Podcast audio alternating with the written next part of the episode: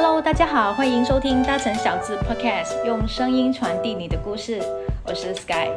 这一次的节目呢，我还会继续一个人拿着麦唱独角戏。呃，只不过呢，我觉得这一次录音应该会比上一次，我觉得啦，自然还有呃，至少不那么害怕了。因为上一次我拿着麦的时候，我觉得。非常的尴尬。我在节目里面也有跟大家讲过，这一次就不一样了。我还是拿着麦，然后我前面还是一堵墙。可是我我觉得一个人拿着麦讲话，呃，可以更认真的思考，就是一边讲一边在思考接下来我可以讲些什么。呃，感觉真的没有比上一次呃那么那么的呃感感到无聊了。这一次呢，也的录音其实也有一点不一样。我我也发现那个音质啊有变好一点了，可能我呼吸的声音还有喷麦的声音会比较不明显了。因为我用了一个很厉害的麦，感谢木木把这个那么厉害的麦借给我，我会好好的使用。好，呃，第一集节目播出之后呢，呃，我非常感谢大家不断的转发。这个节目，然后我守在电脑面前其实蛮久的，我就要等着那个收听率嘛，因为我很担心，其实节目播出之后会没有人去听，所以我就守在电脑面前，看着啊收听率慢慢的往上爬，呃嗯，也很快的超出了我的预期和期待，我非常感谢大家会喜欢这个节目。在很在没有很完善的录音器材的支持之下产生的节目，我真的想不到会获得那么多人的喜欢，我非常感谢你们。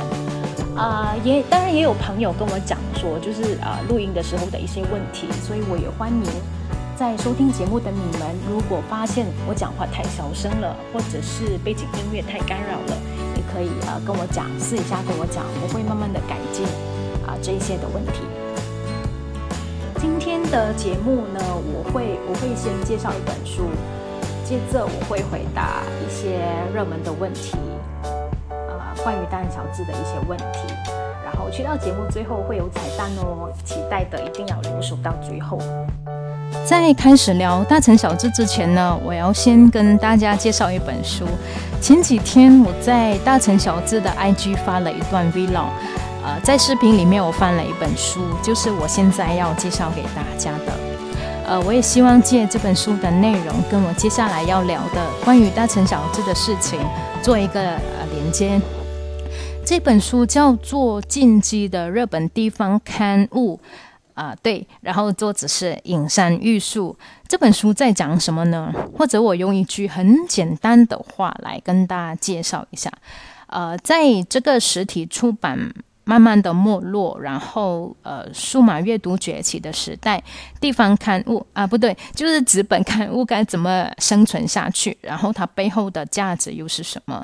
这本书啊，这个就是这一本书，然后还有作者要表达的、要呈现的一个核心的内容。隐山玉树从小在啊日本东京长大啊，在那边念书和工作。他说，在他出生的八十年代，还有成长的九十年代，他接触到的呃杂志是非常便利的，是非常多的。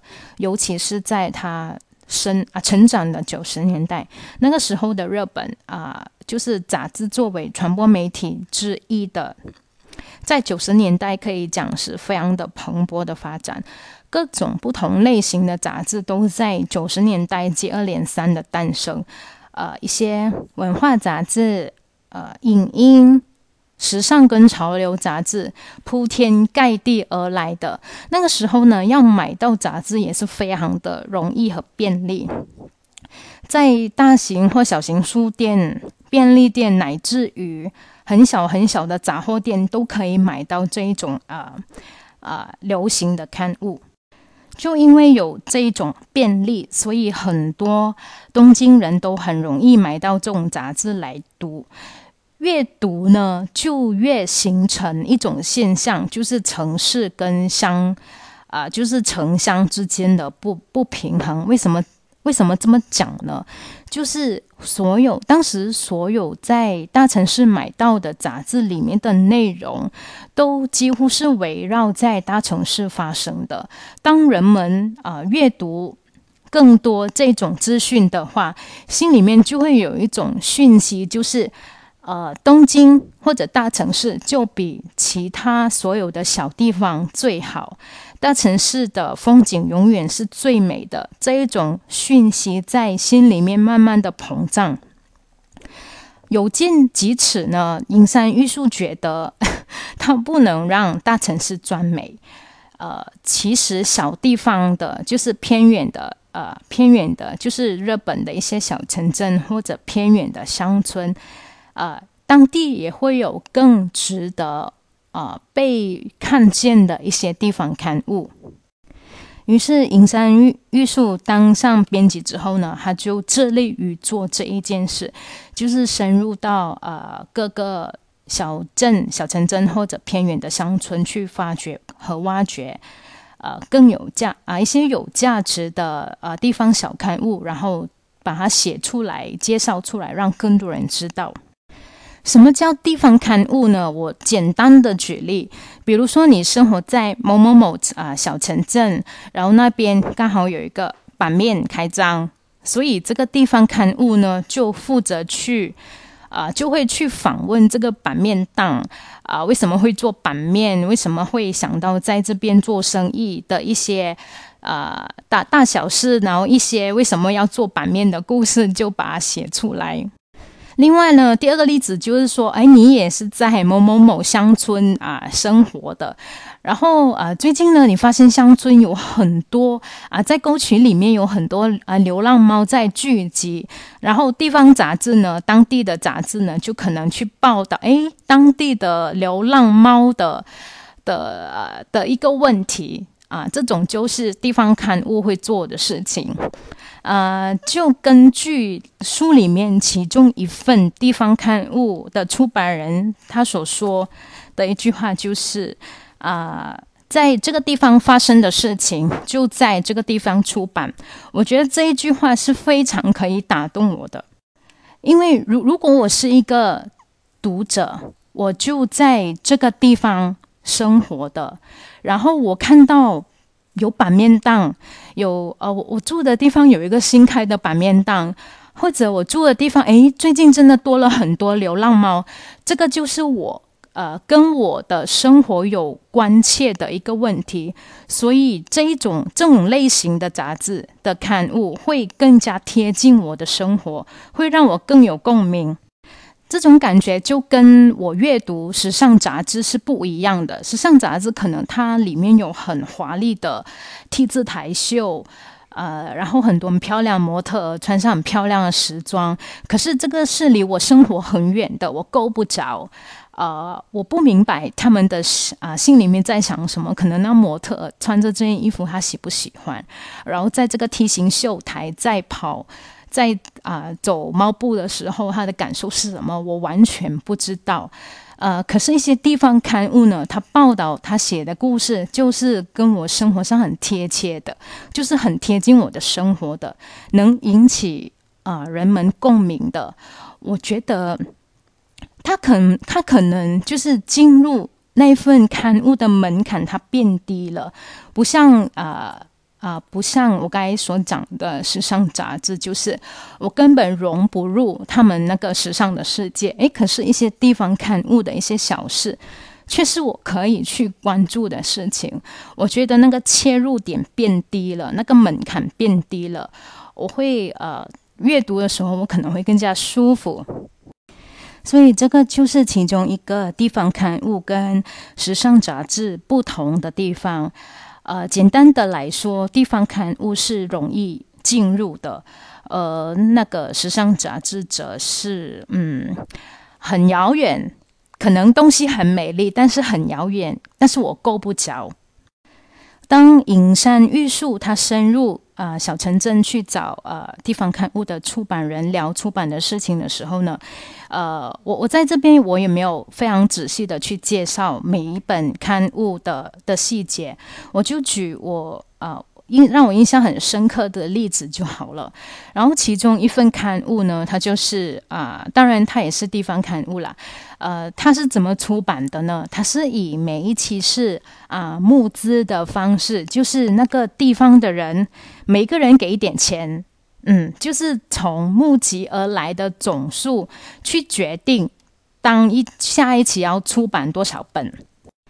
这个呃，这个出版就是募资的方法呢，也非常的打动我的，因为就是呃，这本刊物它它已经不是呃，它不是独资的，因为独资是很孤独的，它是每一个人都可以参与的，呃，它里面呃，它不，它已经不仅仅是在啊报道那个地方的事情，而是你打开的时候，你会感受到一股。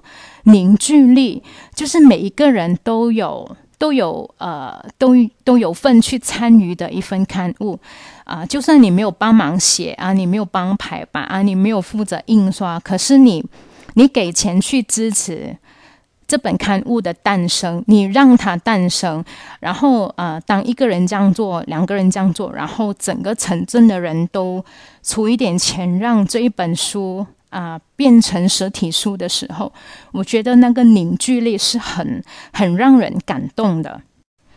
所以啊，书里面就出现了这一句话：重要的不是发行量，而是人情的浓度。这一本刊物就是满满的人情浓度，因为它完全不是一个人的事情，它是整个地方所有的居民的事情。可以把这本书啊。一直出版，我觉得是非常有意义的事情。虽然它可能每一次的印印刷的那个量都不一样，因为它主要是要看它能募资到多少钱。可能这一期可以印一百本，然后下一次可能印八十本。虽然是不定量的，可是这一本刊物出来的时候，人情的浓度是非常浓的。所以我我真的很，我被。这一个呃，这一个这一件事情，这一这一个部分感动到，就是呃，不断有人呃跟我说，就啊跟我说，哎，为什么你不啊把大成小字做成电子书？然后你又不用那么辛苦去找印刷厂，不用去找纸张，也不用烦每每期有没有钱印刷，因为我是独资的嘛。啊，通常一般就是我有多少钱，我就做多少钱的事情。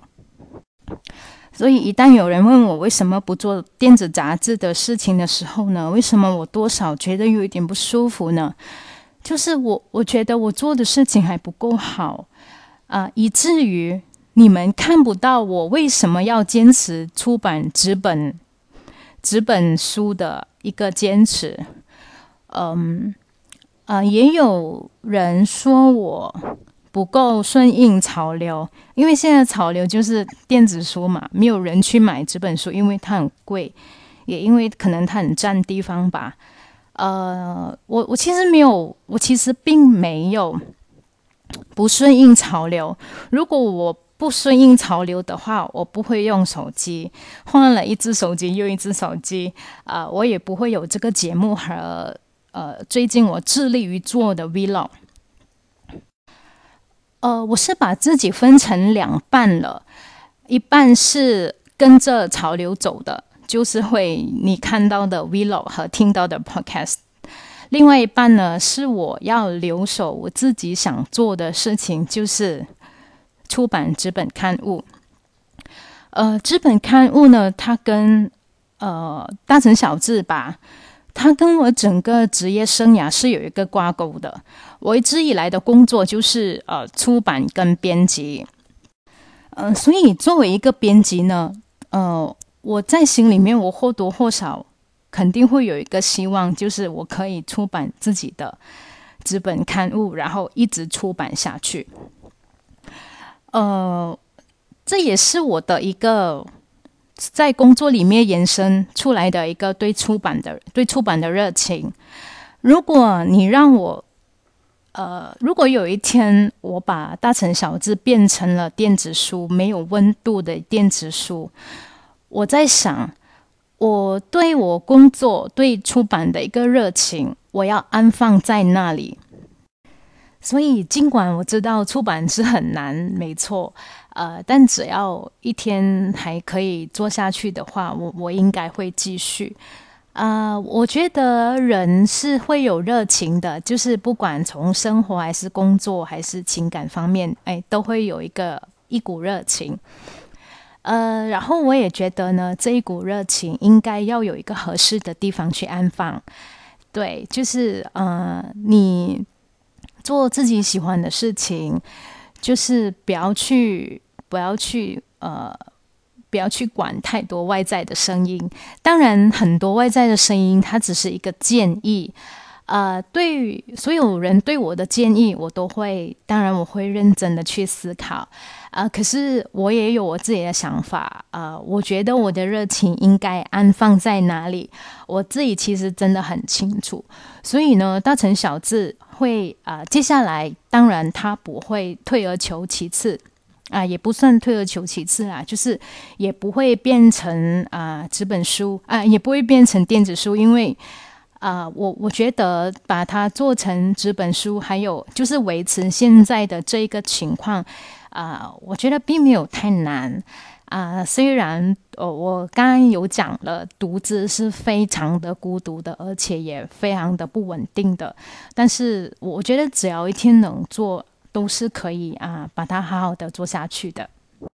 嗯，我刚刚提到啊，介绍的这一本书呢，就是我之前在书店看到第一眼看到它的时候，我就觉得我一定要把它带回家，因为呃，我呃，可能里面的呃一些出版人跟我的情况可能或多或少会有一点点的相似，所以我觉得这本书一定会有我值得我呃去学习的地方。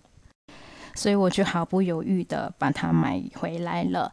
呃，这本书呢，我觉得非常的推荐大家去阅读，让大家可以更加认识到独立出版跟地方刊物的的呃，他们是什啊这些东西是什么，然后为什么他们会一直不断在我们生活里面出现。啊，就算再艰难，他们也不会那么容易的消失在我们的生活里面。我觉得很值得去阅读这本书。待会我会把这本书的封面放到大成小智的 IG Story，大家可以去看看这本书长什么样子的。嗯，节目来到这边呢，剩下不到三分钟，呃，所以回答问题的环节我会省略掉，就留到啊下个节目再跟大家聊一下。啊，现在呢，我要送一个彩蛋，其实也不是彩蛋啊，就是我想预告一下，呃，下一次就是二月新刊《大小子新刊》的一些内容。呃呃，接下来呢，我会做一个叫做“今天不回家”的。的一个主题，就我想到说啊，农历新年啊，差不多要到了嘛，然后再想到因为疫情的问题，可能会有很多啊，在呃外地的马来西亚人，或者在呃马来西亚的的外国人，可能因为没有办法呃回家跟家人团聚在一起，所以我就想到做这一个。啊，主题就邀请了一些相关啊有相关呃感受的的人来聊聊一聊这个话题，分享一下他们没有办法回家的一些心情和感受。我在这边非常的感谢啊每一位的受访者或者撰稿人，我非常感谢你们。呃，我感谢你们在不能回家的情况之下，还还愿意。跟我分享你的感受和没有办法回家的无奈，我非常的感谢你们。呃，所以呃，具体会有哪位撰稿人和受访者呢？敬请大家留意下一期的新刊。呃，大城小智 Podcast 第一集播出过后呢，当然也有人问我，为什么一定是早上九点，而不是下午两点或者是晚上八点？这个问题非常非常有趣，我觉得我应该再回答一下。呃，我是典型的早上人。什么是早上人呢？因为我早上起来时间很早，我平均早上六点就会起床，然后我可能看看书、写写字，然后看电影什么的。我觉得在那个天色呃介于灰暗和和明亮之间的那个时候是最浪漫的。然后那个时候呢，我觉得一个人的生产力。或者是头脑吧，都非常的清晰，然后生产力也非常高的。所以我觉得这个就是典型的早上人的特质。所以我也是选在啊节目在早上九点播出。嗯，大城小资 Podcast 会在每个星期二早上九点播出，大家可以通过 Spotify、SoundOn、声浪和 First Story 收听。感谢大家收听这一期的节目，我们下个礼拜见，拜拜。